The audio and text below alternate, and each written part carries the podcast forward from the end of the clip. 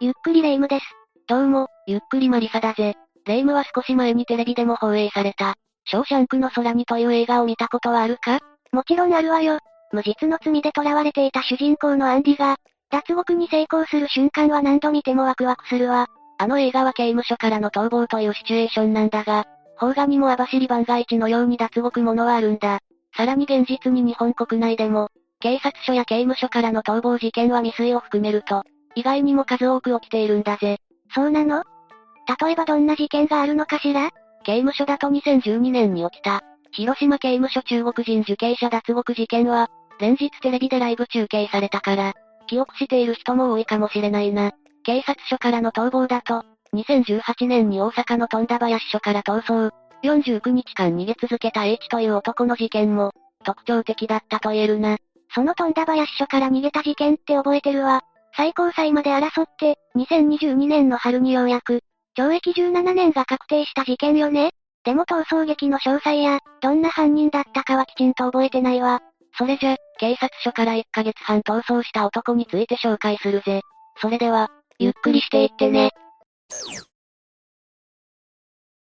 まずは逃亡事件が発生した2018年8月12日の時点に遡るとするぜ。場所は大阪府富田林市にある富田林署の面会室だったのよね？ああ。富田林署の管轄は富田林市内と、大市町、河南町、千早赤坂村といった南河内郡なんだが、犯人の H は、当時住居侵入や強制成功、窃盗といった罪で逮捕交留されていたんだ。ということは、それらの事件の発生場所が、富田林署の管内だったということね。さらに、この逃亡犯 H は今回の逮捕が、初めてというわけではなく、この時もわずか4ヶ月前の2018年4月に、大阪刑務所を出所したばかりだったんだ。たった4ヶ月前に出所？ということは、いわゆる類犯というわけね。ああ。それで事件当日は、今度の逮捕容疑について国選弁護士と、話し合うための面会をする日だったんだ。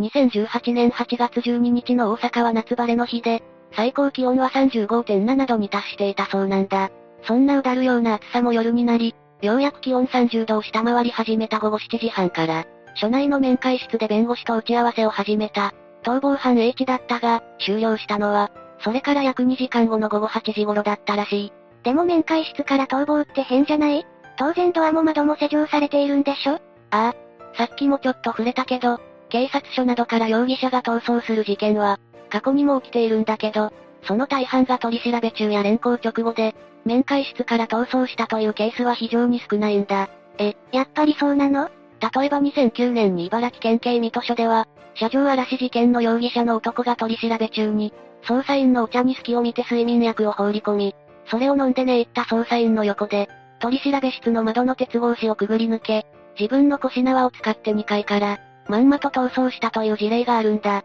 ええそもそもなんで取り調べを受けてる男が、睡眠薬なんか持ってるの？これはいくつかの警察のミスが、重なっている典型的な例なんだが、一つ目に証拠品の点検の際に容疑者の、バッグ内に入っていた睡眠薬を見逃す。二つ目に、取り調べで自分のバッグを確認するように、容疑者に行った際に、直接バッグを触らせるというミスにより、容疑者が捜査員の目を盗んで、睡眠薬10錠余りを手に入れることになってしまったらしいぜ。言いたくないけど、ルールをきちんと守らずに、なーなーになっちゃってた結果って感じ？多分な。他にも2014年1月には横浜地検川崎支部で、集団強姦などの容疑で逮捕されて送検された容疑者が、検察事務官と警察官が立ち会う中、弁護士と接見していたところ、緩めていた腰紐をほどいて、逃走したという事件も起きているんだ。大阪の事件と同じく弁護士と会っていた時に逃げたけど、場所は警察署じゃなく地検の支部内なのねああ。川崎支部の場合、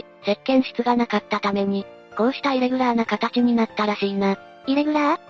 ということは、通常は弁護士との接見には立ち会いのための警察官はいないの？刑事訴訟法39条1項に定められている、弁護人の接見交通権とは、被疑者被告人と弁護士の秘密が保持できる状態。つまり、立ち会い人としての警察官などが、いない状態での接見を意味しているからな。なるほどね。それじゃ逃亡犯 H が弁護士と面会した時も、その場に警察官は立ち会ってはいないのね。ああ。富田林署では面会の手順として、弁護士には接見前に面会室の臨室の受付で面会後に記入させ、接見を終えた後は弁護士に終了したら、署員に声をかけるよう依頼していたそうなんだ。しかしこの日、逃走犯 H は弁護士に、自分で終了したと伝えるので署員に言わなくていい。と言ったため、弁護士はそのまま帰宅したらしいな。ん？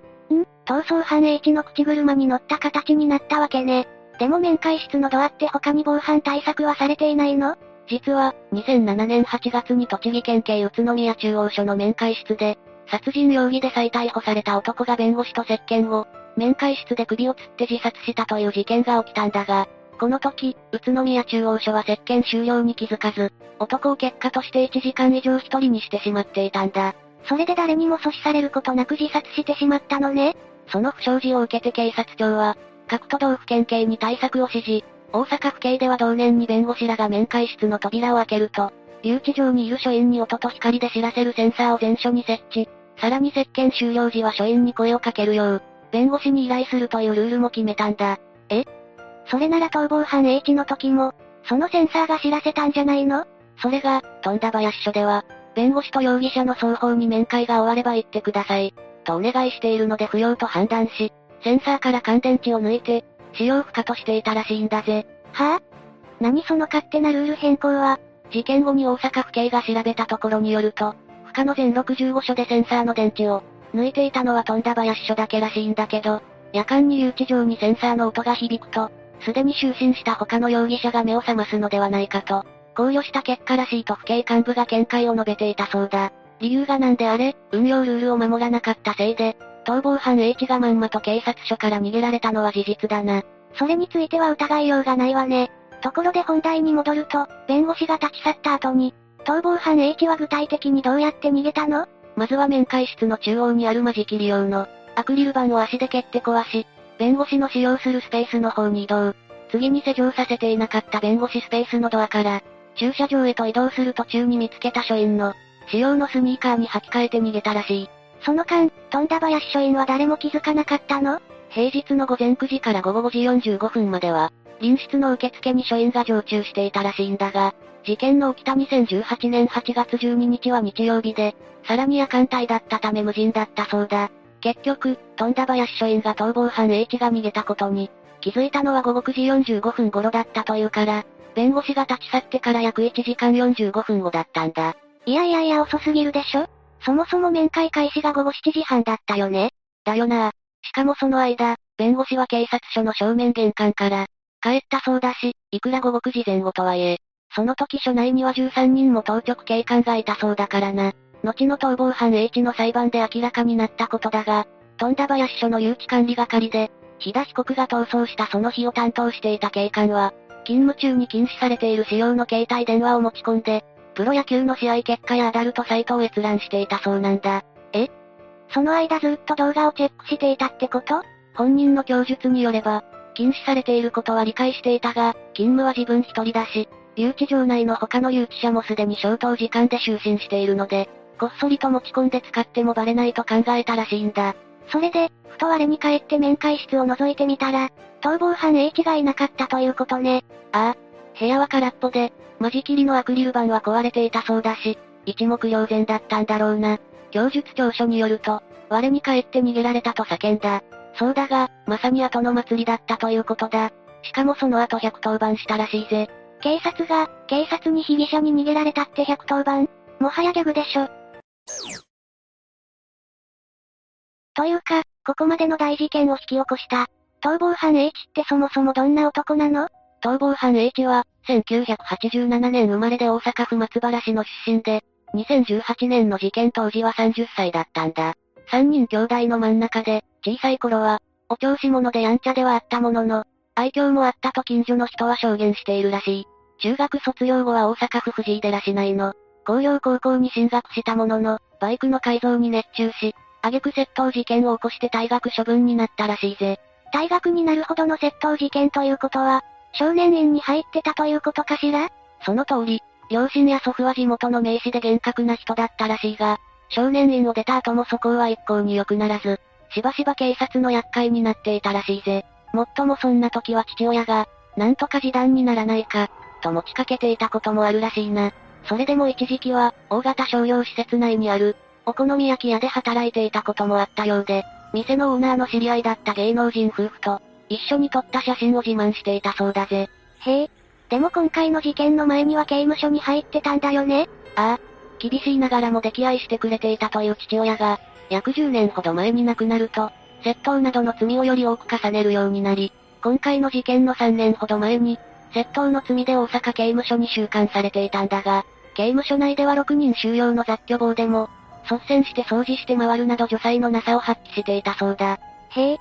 服役中の態度はどうだったのかしら？おとなしく、言葉遣いも丁寧で、刑務作業として取り組んでいた川細工でも、ミシン作業がうまかったらしい。休み時間には旅の本をよく借りて読んでいたらしく、今回の逃走劇にも役立ったのかもしれないな。さらに逃走犯 H は身長163センチと小柄だが、刑務所でも運動の時間には腕立て伏せや、スクワットに励み、所内の運動会のリレーでは、1位を取っていたそうだ。へえ、体力には自信があったというところかしら？刑務所仲間にはいざという時は警察から逃げるためや、と話していたらしいぜ。刑務所を2018年4月に出所した後は、仲間の家を転々とするような暮らしをしていたそうだが、5月には刑務所内で知り合いになっていた、堀氏の元を訪ねて、左のふくらはぎに、うさぎの絵の入れ墨を入れたそうだ。そういえば、今回の逃走劇のきっかけとなった。逮捕は何の容疑だったの？仲間内には家電の窃盗が得意と吹聴していた。逃走犯 H だが、4月の出所後は性的暴行やひったくり、窃盗を繰り返していたらしいぜ。関与が疑われた事件だけでも40件近くに及び、被害者は漏れなく10代から20代の若い女性ばかりだったそうだ。小柄な逃走犯 H でも容易に支配下における、相手ばかりを狙うなんて、本当に愚劣な男だわ。さて、話を2018年8月12日午後8時過ぎに戻そうか。監視の隙をついて逃げ出した逃亡犯 H の姿は、まず午後8時半頃に赤い自転車で北上する姿が、富田林署付近の防犯カメラで捉えられていたんだ。8時半というと、署内ではまだ逃走に気づかれていない頃ね。その後、直線距離で約12キロほど離れた、松原市内にある逃走犯 H の実家近くで、午前0時頃に黒のミニバイクが盗まれているんだが、これは H の仕業とみられ、このバイクで連続4件ほどのひったくり事件を、起こして軍資金を手に入れ、ついで隣接する、羽引の市で自転車を手に入れると、中央環状線を西に向かって移動したそうだ。ちなみに大阪府警が逃走犯 H の逃亡を発表したのは、午前0時55分頃だったんだぜ。そんな、相手は若い女性ばかりを狙う暴行犯じゃないの。もっと早くに注意喚起できなかったの？だよな。いくら夏休み中とはいえ、部活動などで、登下校する女子学生もいるだろうし、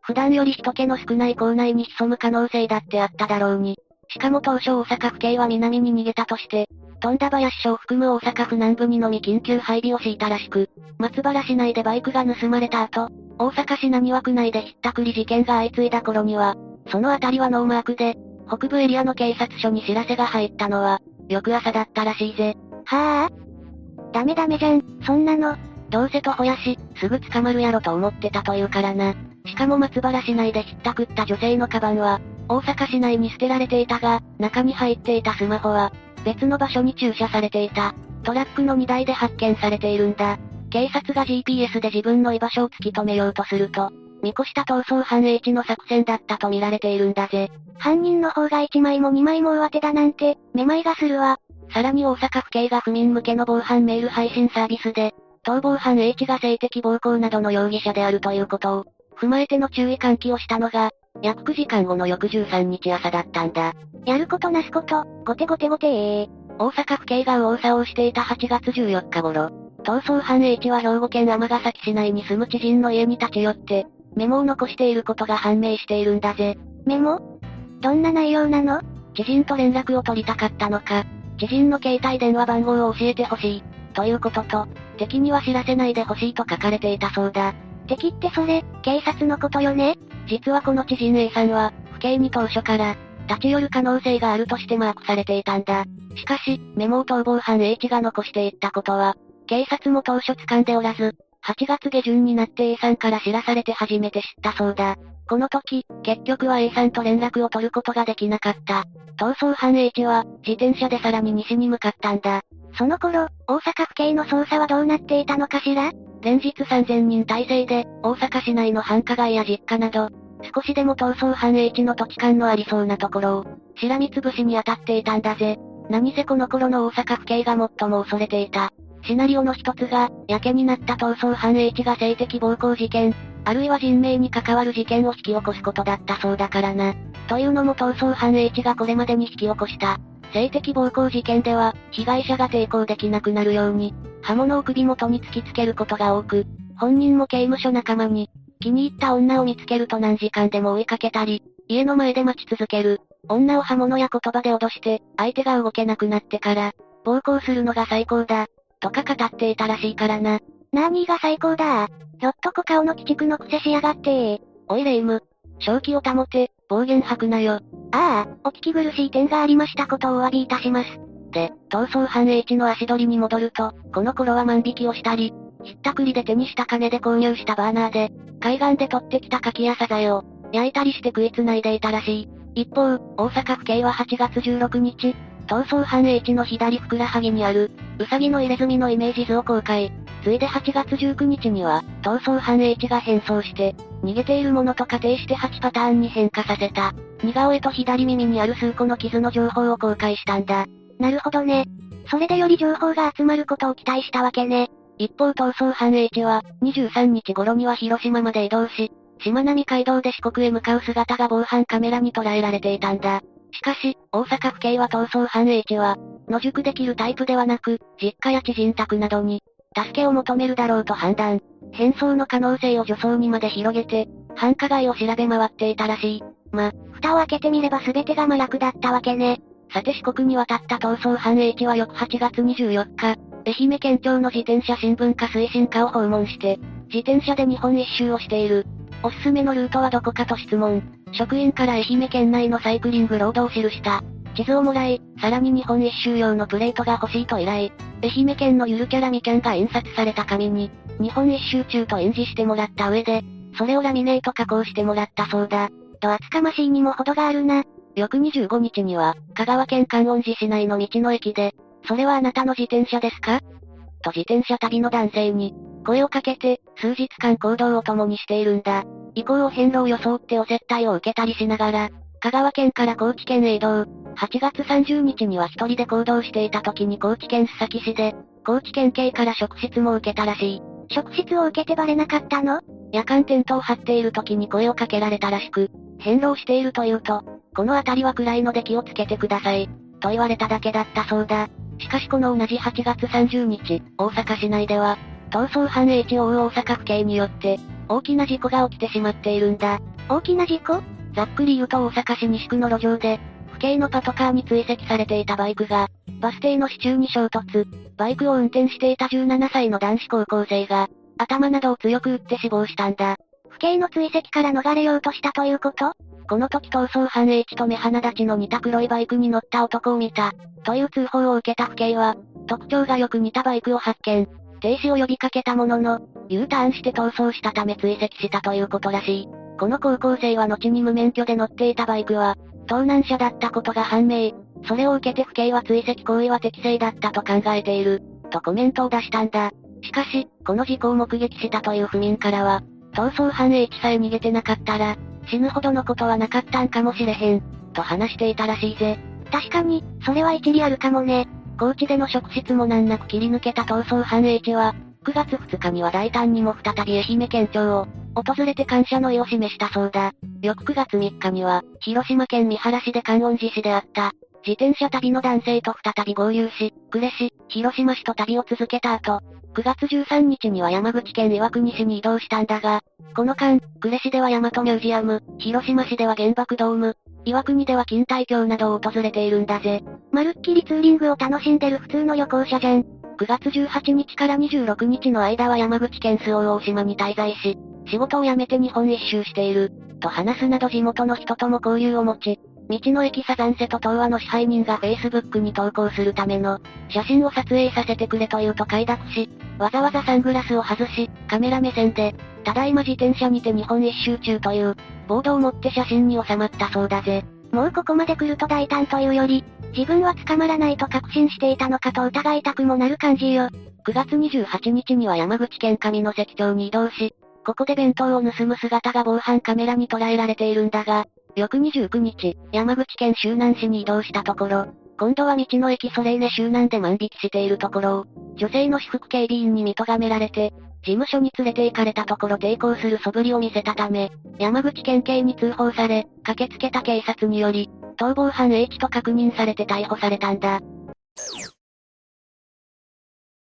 ついに逮捕されたわけだけど、結局逃亡は何日間に及んだのかしら？逃走は49日間、おおよそ1000キロの大移動だったんだが、逮捕された時の逃走犯 H の持ち金は280円で、乗っていたのは脱走当日の8月12日に、大阪府羽曳野市で盗まれた白いスポーツタイプの自転車だったそうだ。その自転車に積まれていた荷物はテントや寝袋、煮炊き用のキャンプ用品など約100点にも上ったそうだ。100点もの荷物を、つまりそれってほぼ全部盗んだり、盗んだお金で買ったりしたものなのよね。ちなみに逃走犯 H が逮捕された時、一緒にいた自転車旅の男性は H のことを、よく喋る男で鬱陶しかった、と話していたんだが、実はこの男性の乗っていた自転車も、和歌山県内で放置されていたものを、盗んで乗っていたということだったそうだ。どういうオチよ、それ。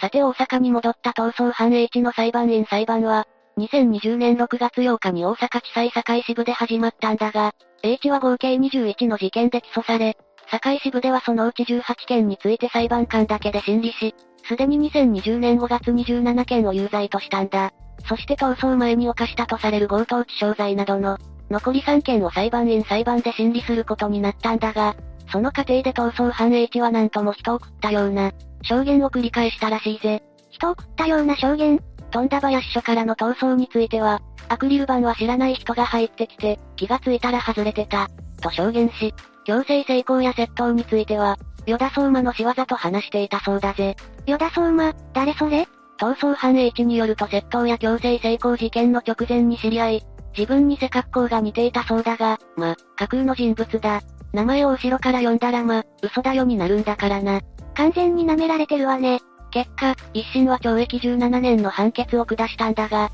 逃走犯 H は大阪高裁に控訴。しかし2021年7月5日、大阪高裁は一審大阪地裁堺支部判決を支持し、弁護側の控訴を棄却。その後最高裁に上告したものの、2022年3月29日、最高裁判所は上告を退ける決定をし、懲役17年の判決が確定したんだぜ。逃走犯 H によって心身ともに深い傷を負った、被害者の女性たちのことを思うと、ようやく正義がなされたと言うべきね。まったくだな。